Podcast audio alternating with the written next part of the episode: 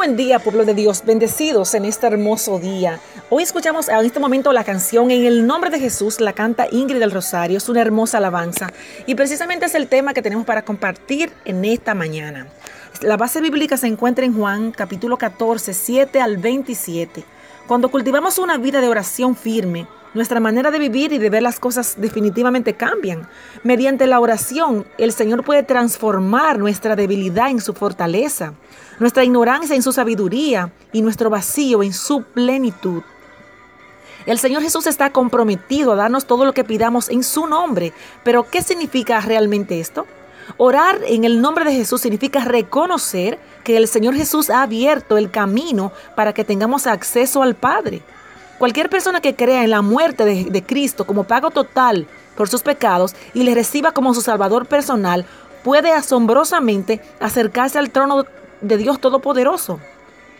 Orar en el nombre de Jesús significa ejercer la autoridad que Él ha dado a cada hijo nacido de nuevo. Jesús, el heredero de todas las cosas, nos ha hecho coherederos con Él. Romanos 8, 14 al 17. Entender nuestra posición debe darnos confianza y valentía para pedir con humildad y esperar la maravillosa respuesta de Dios.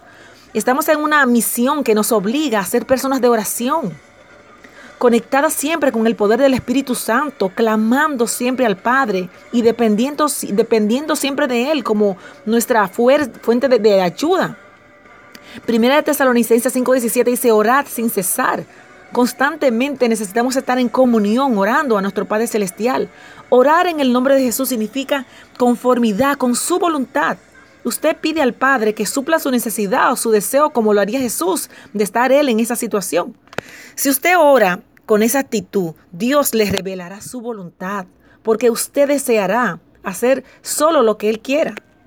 En esta clase de oración, esta es la clase de oración que cambia el mundo depender de Dios, encargar a Él nuestra vida y estar conectados para no desviarnos y no mirar atrás. Hay poder en el nombre de Jesús. Dios te bendiga.